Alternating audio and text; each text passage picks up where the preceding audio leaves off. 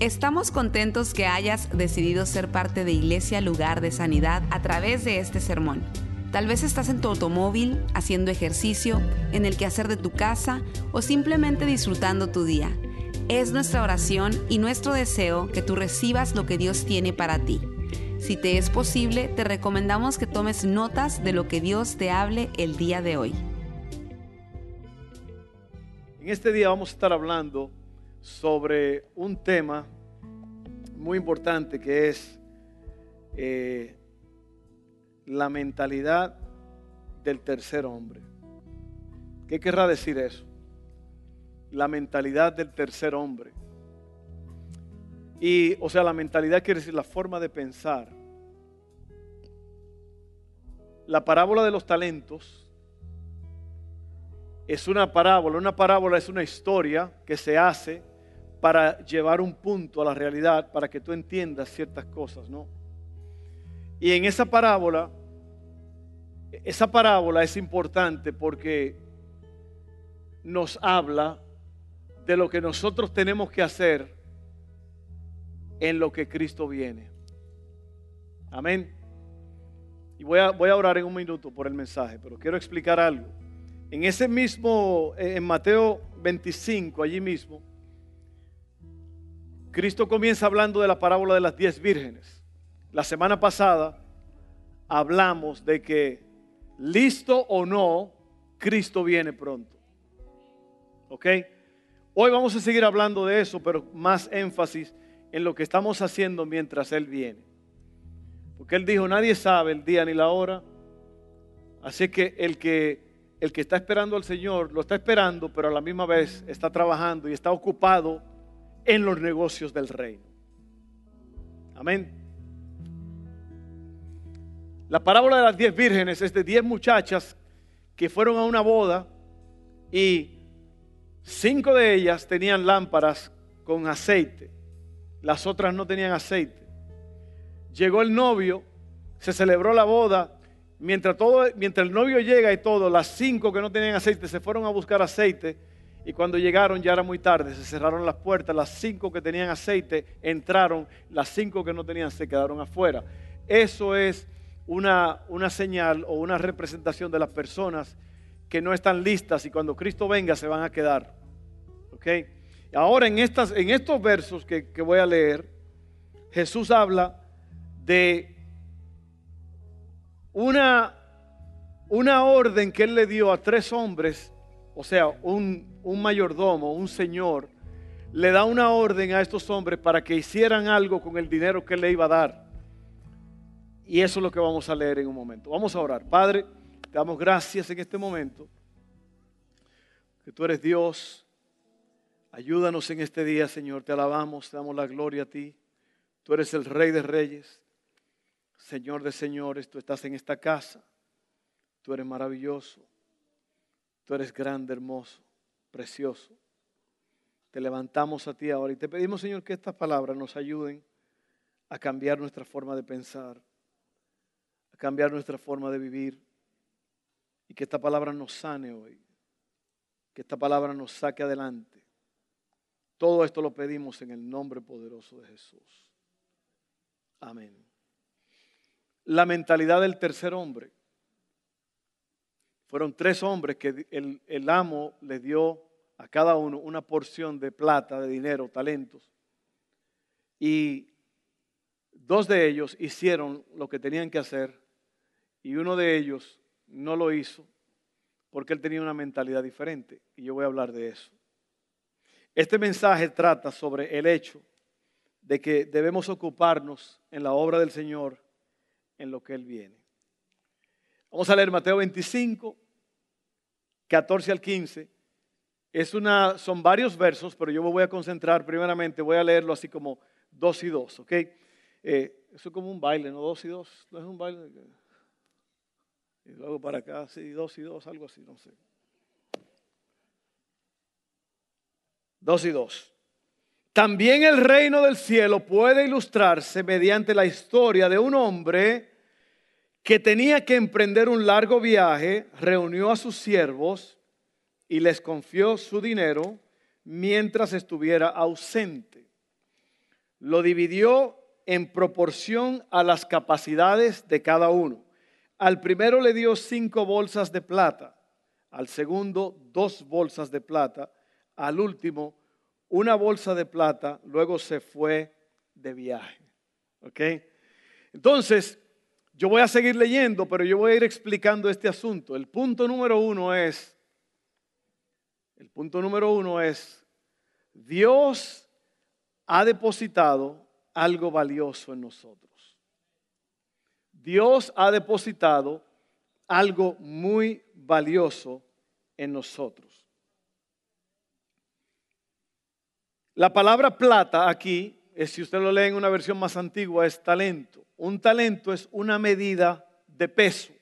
O sea que en cada bolsa que este hombre le dio, le dio una medida de plata, de dinero. Esta cantidad de plata sería, según las estimaciones de hoy en día, cada, cada medida de plata es el valor de 16 años de salario por cada talento. El valor de hoy serían 640 mil dólares por cada uno de esos talentos. Entonces, al primero le dio 5. Échele lápiz a eso.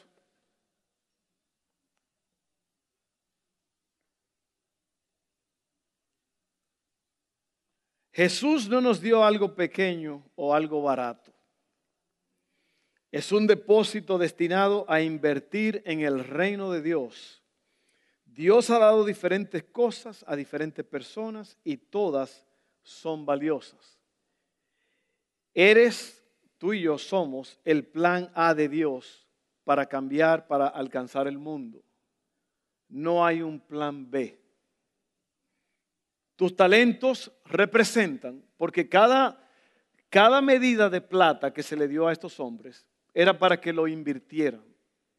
Él les dijo, mientras yo me voy, yo les voy a entregar esta, esta porción de plata para que ustedes lo inviertan y ustedes ganen intereses. En otras palabras, le dio una comisión, le dio un mandato, una misión, algo para que ellos hicieran.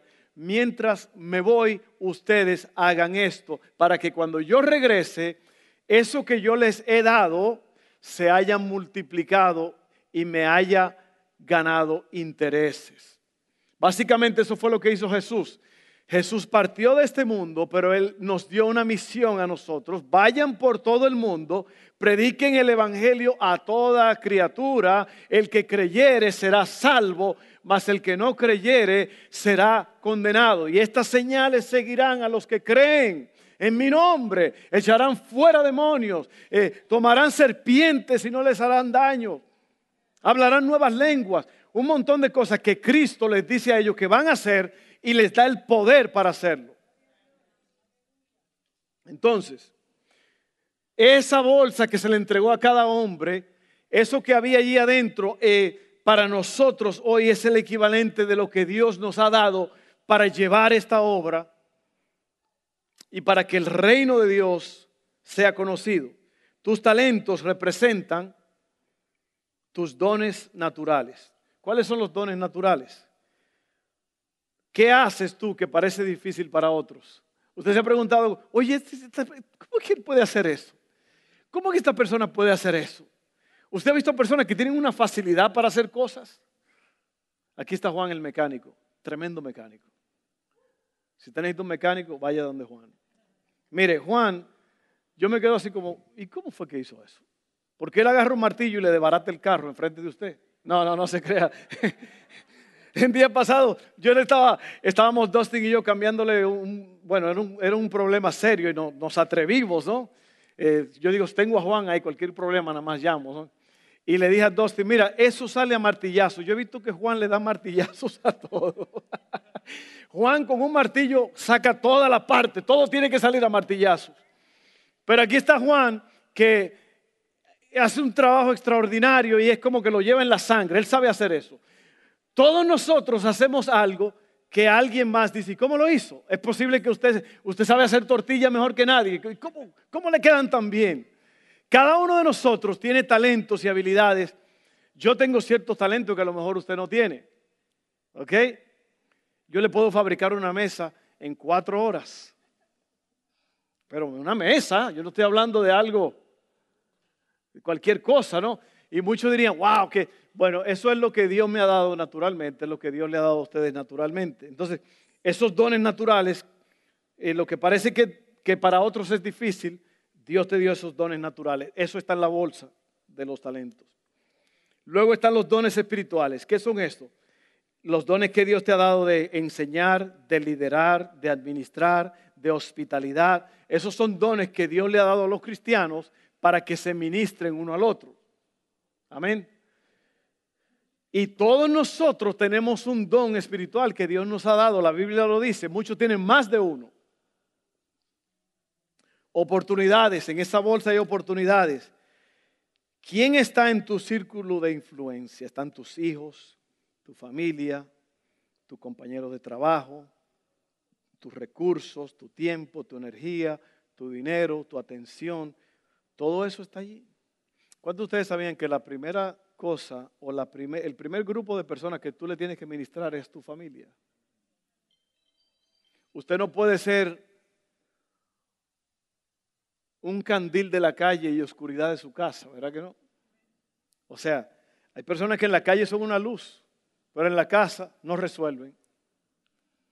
Entonces, una de las cosas que Dios nos ha dado a nosotros es que nosotros tenemos que cuidar lo que está próximo a nosotros primero. Alguien dijo por ahí, ¿quiénes son los que van a llorar en tu funeral? Esas son las personas más importantes en tu vida.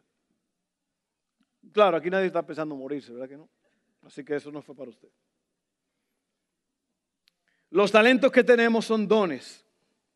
No lo ganamos ni lo merecemos, pero estamos llamados a administrarlos. A algunos se les da más, a otros se les da menos, pero a todos se les da mucho. La palabra traducida aquí como habilidades en esta frase es dunamis, que comúnmente significa poder o capacidades. Jesús nos ha dado habilidades y capacidades dones y poder para realizar el trabajo, descubre tus dones. Nosotros tenemos un proceso en esta iglesia que se llama próximos pasos. Si usted no lo ha hecho, queremos que usted lo haga tan pronto empecemos otra vez, que va a ser muy pronto. Próximos pasos son cuatro clases que nosotros damos de preparación para las personas que van, se van integrando a la iglesia. En esas clases hablamos sobre la misión y la visión de la casa. Hablamos de quiénes somos como iglesia, qué es lo que hacemos. Y también tenemos un examen allí, una prueba para ver cuáles son tus dones, cuáles son tus dones, tus habilidades naturales y cuáles son tus dones espirituales. Son una clase muy importante y nosotros prontamente vamos a, a tenerlas otra vez activadas. Entonces ahí están los próximos pasos. Luego están los grupos pequeños. En esos grupos pequeños, que nosotros tenemos creo que 18 grupos pequeños ahora mismo, si no se han añadido más, esos grupos pequeños son para crecimiento personal. En esos grupos pequeños usted puede, eh, si usted es líder de uno de ellos, usted va a desarrollar su don enseñando a estas personas. Y es tremendo porque los jóvenes casi todos tienen sus grupos pequeños, eh, hay, creo que dos o tres grupos de matrimonios y esos grupos se están multiplicando y cosas grandes están pasando. La pandemia nos detuvo un poquito, pero estamos otra vez listos para darle, como dicen en mi país, fuego a la lata. Amén. Entonces Dios ha depositado algo valioso en nosotros. ¿Lo sabías? Mira, cada vez que tú te levantas en la mañana, tú tienes que levantarte diciendo, este va a ser un gran día porque Dios me va a usar.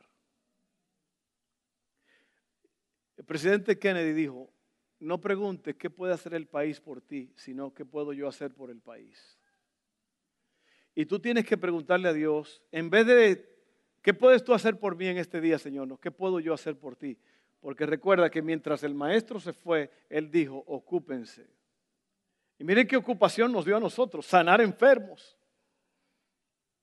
Milagros, señales y prodigios. Y más que todo, más importante que todo, predicar el Evangelio para que la gente se salve, conozcan a Cristo y pasen toda la eternidad con Él. Tremendo. Entonces, número uno, Dios ha depositado algo valioso en nosotros. Cada uno de ustedes, yo, Dios ha puesto algo valioso en nosotros. Es un don, un talento, una habilidad para que tú lo uses mientras Él vuelve. Número dos, debemos de hacer crecer lo que Dios nos ha dado. No solamente Dios nos ha dado algo valioso, pero usted tiene que hacer crecer eso que Dios les ha dado. ¿Cuántos de ustedes tienen plantas en su casa? Mi esposa tiene plantas, árboles, y yo tengo plantas de, poder, de las que se le echan gasolina, una planta de esas. Yo tengo tres de esas. Esas son mis plantas. Las plantas de ella antes de la pandemia empezamos a, sembrar y a comprar y están creciendo, creciendo y flores bonitas y tantas cosas, pero que hay que echarle agua y comida a eso. Así mismo es lo que Dios te ha dado, tú tienes que alimentarlo. ¿Cómo se hace eso? Te voy a decir. Mateo 25, 16 al 17. Seguimos con la lectura. Dice así, el siervo que recibió las cinco bolsas de plata, comenzó a invertir el dinero y ganó cinco más. Imagínense, 360 mil dólares por, por cinco y lo multiplicó ahora por cinco más. El que tenía las dos bolsas de plata también salió a trabajar y ganó dos más. Vio, salió a trabajar. El otro invirtió, salió a trabajar. Usted, usted oye las palabras, el vocabulario aquí. Pero el siervo que recibió una sola bolsa de plata, cavó un hoyo en la tierra y allí escondió el dinero de su amo. Los primeros dos siervos sintieron el peso de la responsabilidad y pusieron manos a la obra. ¿Cómo puedo yo hacer crecer lo que Dios me ha dado? Número uno, invierta en las personas. La inversión en el reino se trata de llegar a las personas. No se trata de edificios, de eventos, se trata de cambiar vida. En cada uno de nosotros hay un potencial para cambiar vidas, para ayudar a otros, para levantar a otros, para sanar a otros, para hacer cosas grandes a favor de otros. ¿Sabe que eso es lo que Dios nos ha llamado a, nosotros? El Evangelio, el ministerio, se trata de personas, no se trata de grandeza. No se trata de grandeza. Por ahí hay muchos predicadores, muchos líderes que están, eh, eh, ellos quieren hacerse famosos y es el hombre, el hombre, el nombre, el nombre, qué grande fulano y donde está fulano va la gente. Pero en realidad, todo lo que tú y yo hacemos es para hacer algo por alguien. Porque las personas de carne y hueso, esas son las personas que Dios quiere que nosotros alcancemos. Hay alguien en tu vida, comenzando en tu casa, que necesita que alguien le ministre. ¿Usted sabe qué quiere decir ministrar? Servir. A eso que Dios nos ha llamado, a servirle a la gente. Por eso, nosotros decimos, el que no sirve, no sirve. El que no sirve, no sirve. Amén. Yo quiero que usted se vaya metiendo eso en la cabeza, porque en realidad todo esto, cuando usted se levanta en la mañana, Usted existe para que otras personas tengan un buen día. Usted, comenzando por lo de su casa. Aunque sea su esposo, si es un viejo loco, iba a decir su esposa una vieja loca, pero mejor no lo digo. Hay, una diferencia entre una vieja loca y una, loca vieja, un, un, viejo loco y un loco viejo. En mi país se usa mucho, es un loco viejo. Un loco viejo, ¿cuántos se acuerdan de esa? Todas estas muchachas elegantes que ustedes aquí son dominicanas, todas son familias mías. Son de la familia. Miren, a veces las personas más problemáticas son los que están a nuestro alrededor. Amén. Y esas son las personas que Dios quiere que usted le ministre más. Sí, sí, porque esas son las personas que Dios ha puesto a su alrededor. Esos son los primeros. Es como cuando usted tiene una piedra en el agua, ¿no? Empiezan a hacerse círculos, ¿verdad? El primer círculo, el segundo círculo. Bueno, el primer círculo es su casa, los que le rodean. Y luego están los vecinos, y luego está fulano, la iglesia esto. Pero en su casa, mire, como padre de familia, hay cosas que, tres cosas que yo hago como hombre. El hombre guía, protege y gobierna. Guía, protege y gobierna. Hombres, oiga bien, ¿cuántos hombres en la casa? Levanten las manos. Esas son las tres cosas que hace un hombre. Guía, protege y gobierna. Y su mujer está allí para ayudarlo porque es ayuda idónea. Ahora los dos trabajan juntos. Aquí no hay uno que es menos que el otro. Amén. La mujer fue sacada del costado. Por eso es que los hombres tienen una costilla menos. ¿Usted lo sabía? Cuéntesela. antes yo no me podía contar la costilla porque estaba muy gordo, pero ahora sí ya. Yo estaba flaco y barrigón. Eso sí es un lío. Porque uno parece una de esas. ¿Usted ha visto esas arañas que tienen las patas largas y arriba tienen un cuerpito? Así estaba yo. A daddy long leg. ¿Cuántos saben de esas arañas? Yo parecía una daddy long leg embarazada. daddy long leg. Pero miren, la mujer fue sacada del costado para que no fuera más baja ni más alta, sino igual que el hombre. Amén. Sí, sí, sí, porque el hombre no pisotea a la mujer. Cuando digo que el hombre guía, protege y gobierna, es porque Dios le ha dado esa, esa, ese, ese privilegio, ese propósito, y los dos trabajan juntos. Usted sabe lo grande. Ojalá, ojalá todas las mujeres tener un hombre que guíe, protege y gobierna, ¿sí o no? Un hombre, hombre. Eso es lo que es un hombre, guía, protege y gobierna. Bueno, yo no iba a hablar de eso, pero bueno. Y algunas de ustedes mujeres están diciendo, y eso mi esposo debería oír eso, no está aquí. Nada más asegúrese que vea el mensaje más tarde. Saludos a los que nos ven por internet ahora mismo. Bendiciones a todos. Seguimos. Alentar a un compañero de trabajo. ¿Sabe que yo estaba pensando en eso? La gente, la gente, casi todo el mundo tiene problemas y crisis. Casi todo el mundo. Usted ve la gente en televisión. Usted ve el fulano que está en la noticia muy arregladito, muy bonito, dándose, ese tiene un problema. A lo mejor se fue una hija de la casa o tiene un problema de un hijo rebelde o la mujer está enferma o algo. Pero en televisión nadie está hablando de ese problema. Y usted oye, la, la esposa de John Travolta se murió hace dos, tres días. Una cosa muy triste, una mujer de cuatro años peleando con un cáncer. Pero usted ve John Travolta y que el actor, pero con una mujer en la casa muriéndose.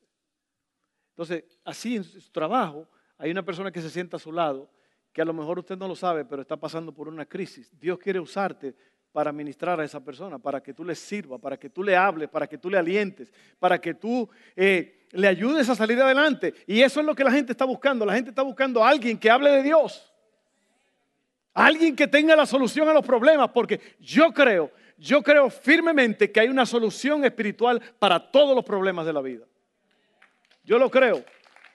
Todos los problemas tienen una solución. Alguien dijo que no, pero yo digo que sí. No tendrán una solución de, cualquier tipo, pero hay una solución espiritual para cada problema. Yo lo creo. Yo lo creo. Entonces, haz el trabajo del reino. Usa tus dones para servir en la casa de Dios. El tercer sirviente no, no perdió ni gastó el dinero del amo, simplemente lo escondió. Las personas que dicen que el cristianismo es aburrido son personas que se han sentado en su talento demasiado tiempo. Déjeme explicarle eso. Mientras cae la lluvia. Eso es lo más bonito, un aguacero en un techo de metal. Cuando uno está dormido o durmiéndose, ¿verdad? Pero mire, ¿Cómo puede una persona decir que el cristianismo es aburrido cuando es la cosa más poderosa que hay sobre la tierra? Esas son las personas que han estado en la iglesia y no han estado usando sus talentos. Oiga, ¿cómo puede usted aburrirse y vivir inactivo cuando Dios te ha dado tanto? Te ha dado, ha invertido y ha depositado en tu vida poder, dones, talentos y habilidades para que tú compartas eso y haga que la vida de otras personas sean grandes.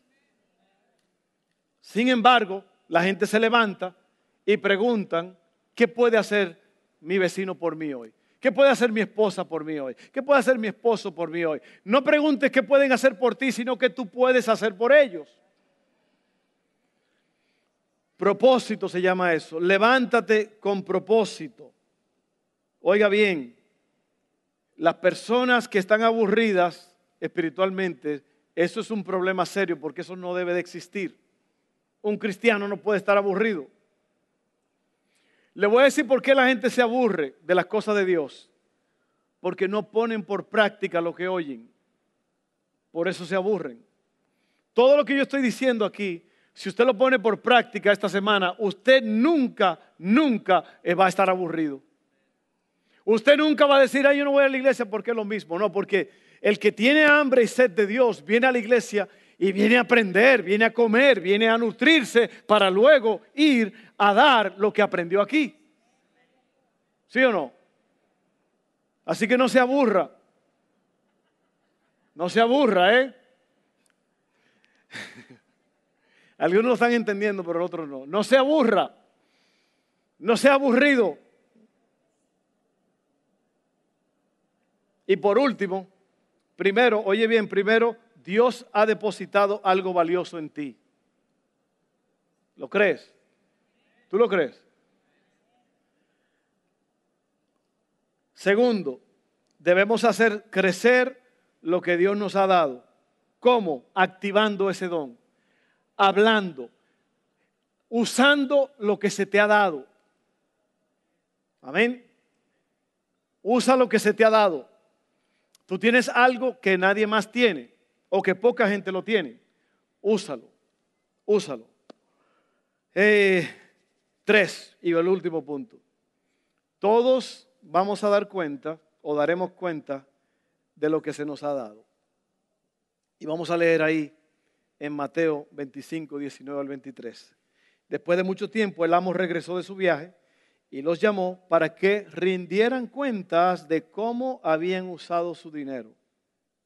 Dios te va a dar tú, vas a dar cuenta a Dios. Cuando Cristo venga, tú vas a tener que dar cuenta a Dios. Aunque te guste o no. Miren esto. El siervo al cual le había confiado las cinco bolsas de plata se presentó con cinco más y dijo, amo, usted me dio cinco bolsas de plata para invertir y he ganado cinco más.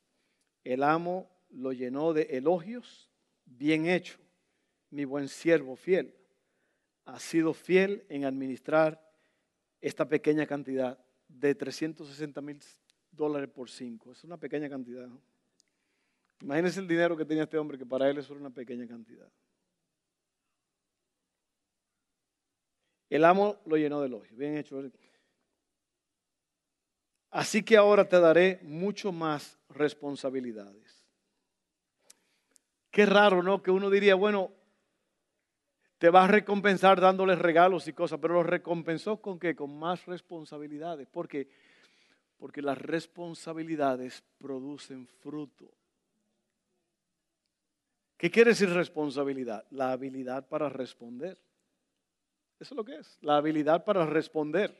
Yo respondo a lo que Dios me dice que haga. Yo respondo. Mire esto. Ven a celebrar conmigo se presentó el siervo que había recibido las dos bolsas de plata y dijo, amo, usted me dio dos bolsas de plata para invertir y he ganado dos más. El amo dijo, bien hecho, mi buen siervo fiel, has sido fiel en administrar esta pequeña cantidad, así que ahora te daré mucho más responsabilidades, ven a celebrar conmigo. Y mire, si usted cree que celebrar es algo grande, espere que Cristo le diga a usted, ven a celebrar conmigo. Cuando Cristo te diga eso, mire, Ahí se armó el asunto. Y por último, no es un punto, pero es este es el final ya. Recuerda el primer punto es Dios ha depositado algo valioso en nosotros, no se te olvide. Segundo, debemos hacer crecer lo que Dios nos ha dado. Tercero, todos daremos cuenta de lo que se nos ha dado. Un día el Señor te va a decir, ¿qué hiciste con lo que te di? ¿Qué pasó con el tercer hombre? Eso se llama la mentalidad del tercer hombre. Por último, se presentó el siervo, Mateo 25, 24 al 30. Por último, se presentó el siervo que tenía una sola bolsa de plata y dijo, amo, yo sabía que usted era un hombre severo, que cosecha lo que no sembró y recoge las cosechas que no cultivó. Tenía miedo de perder su dinero, así que lo escondí en la tierra. Mire, aquí está su dinero de vuelta.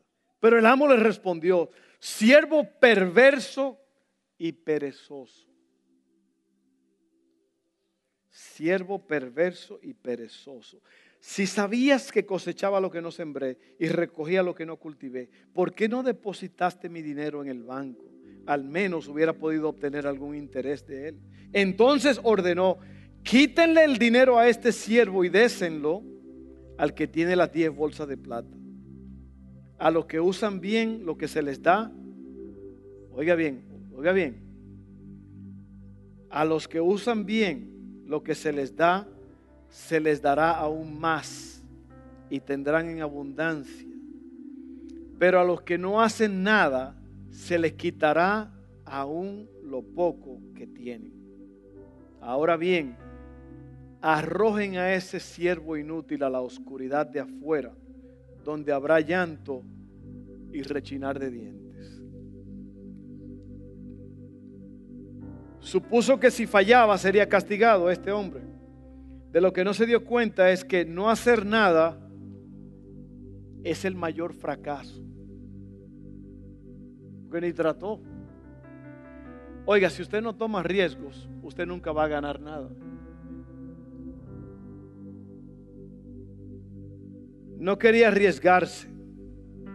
El mayor fracaso es no intentarlo y fallar. No quería arriesgarse al fracaso. Y eso es lo que hizo. Podemos decir del trabajo del tercer hombre, debido a que era malvado y perezoso, el tercer hombre demostró que no era un verdadero siervo de su amo. No es solo la rebelión en el mundo lo que demuestra que no perteneces a Dios, sino también la inactividad en la iglesia. Eso está durísimo ahí. Lo que quiere decir esto es que si usted es cristiano y cristiano ya de tiempo y usted no está haciendo nada, en verdad usted no es ningún siervo de Dios. Y los que no son siervos de Dios, dice que lo van a tirar afuera y van a estar en la oscuridad y ahí van a rechinar los dientes. Estas son palabras duras, pero mire, el Evangelio es duro. ¿Usted cree que no? El Evangelio es duro porque, y yo le decía esto a los hombres el, jueves en la noche, el cuerpo humano, o sea, este cuerpo le gusta hacer lo que siente. Porque por los cinco sentidos nos gusta ver, nos gusta oír, nos gusta oler, nos gusta comer y nos gusta tocar. Porque esas cosas apelan a estos cinco sentidos. Por eso es que es más fácil ponerse a ver cinco episodios de una novela o de una película o de Netflix, pero leer cinco minutos de la Biblia es un gran problema y te estás durmiendo. ¿Sí o no? Sin embargo, por eso digo que ser cristiano es duro, porque para, para, para para ser grande en las cosas de Dios, usted tiene que pagar un precio, tiene que disciplinarse. ¿Usted sabe lo que quiere decir la disciplina? Pagar un precio ahora para poder obtener algo mejor más tarde. Eso es lo que es la disciplina. Entonces, usted quiere ser una persona grande en el reino, use e invierta lo que Dios le ha dado. Yo tengo un montón de dones y talentos que Dios me ha dado y lo estoy usando. especialmente en estos últimos días. Dios nos está dando canciones, Dios nos está dando eh, eh, mensajes. Dios está, mire, yo no puedo, yo no puedo distraerme y desenfocarme, ni, ni pueden ustedes tampoco. ¿Por qué? Porque se te ha dado algo valioso. Se demanda que lo que tú tienes valioso, tú lo hagas crecer. Y por último, un día vas a tener que dar, cuentas a Dios. Así que mire, actívese, levántese, Ponga su frente en alto y dígale al Señor. La respuesta es sí. ¿Cuál es la pregunta? Es porque nosotros decimos, ¿cuál es la pregunta? Como el que le dijo, oye hermano, quiero que estés aquí en la iglesia para que hagas esto y esto conmigo, que vamos a hacer esto. Dijo, no tengo tiempo ese día. Yo no te dije el día. Yo no te dije cuál día era. Pero este ya estaba listo para decir que no, sin saber qué día era, ni qué hora, ni nada. Porque hay muchos cristianos que están flotando, son cristianos flotantes. Ellos están flotando en la iglesia, ellos están viendo, quieren los beneficios, pero no quieren pagar el precio. Aquí dice que a los que fueron fieles, Dios le dio más responsabilidad para que puedan trabajar más y ver más resultados. Así que yo quiero que usted en este día, usted se ponga a pensar en las cosas que usted tiene que Dios les ha dado, le ha dado. En mi caso, yo estoy haciendo lo que yo creo que Dios me, ha dado. Hace poco mi hijo Eva me dijo, que es el productor este aquí de, las canciones, ese hombre es lo máximo dos noches en el downtown de Baton Rouge grabando videos para esa nueva producción. Ahora, ¿por qué voy a hacer? ¿Por qué hice yo esto? Porque él me dijo un día, me dijo, a mí me dijeron que si tú tienes una canción y la escribes y no la pones, no la lanzas para que Dios se glorifique, alguien más lo va a hacer por ti. Y un día tú vas a estar manejando en tu carro y la canción que tú hiciste la va a estar tocando alguien más y la va a estar cantando alguien más y alguien más va a estar dándole gloria a Dios. Yo dije, ah, no, espérate. Vamos a darle fuego a este asunto. Sí, porque tú tienes un don.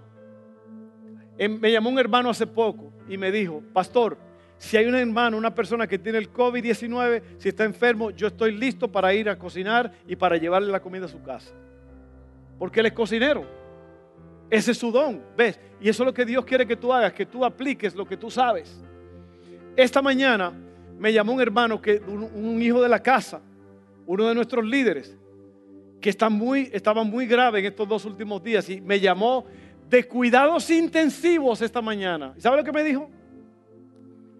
Me dijo, hermano, él es el, es el director del parqueo del estacionamiento. ¿Sabe para qué me llamó?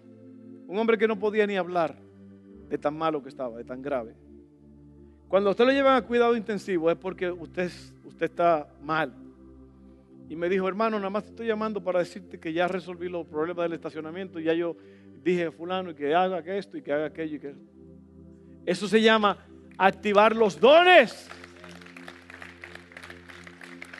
Una persona así estaría pensando, que, ellos que resuelvan, yo aquí me estoy muriendo. No, pero lo que él tiene en su mente es el reino. El reino. Dios te ha dado talentos. Dale para adelante. A lo mejor el talento tuyo es hacer arte manual, hacer flores con tu mano, hacer rosas o haz, algo y llévalo a un hogar de ancianos. No lo lleve ahora porque los ancianos están apartados, pero déjalo afuera. Pero hay muchas cosas que tú puedes hacer. Recuerda, Dios te ha dado algo grande.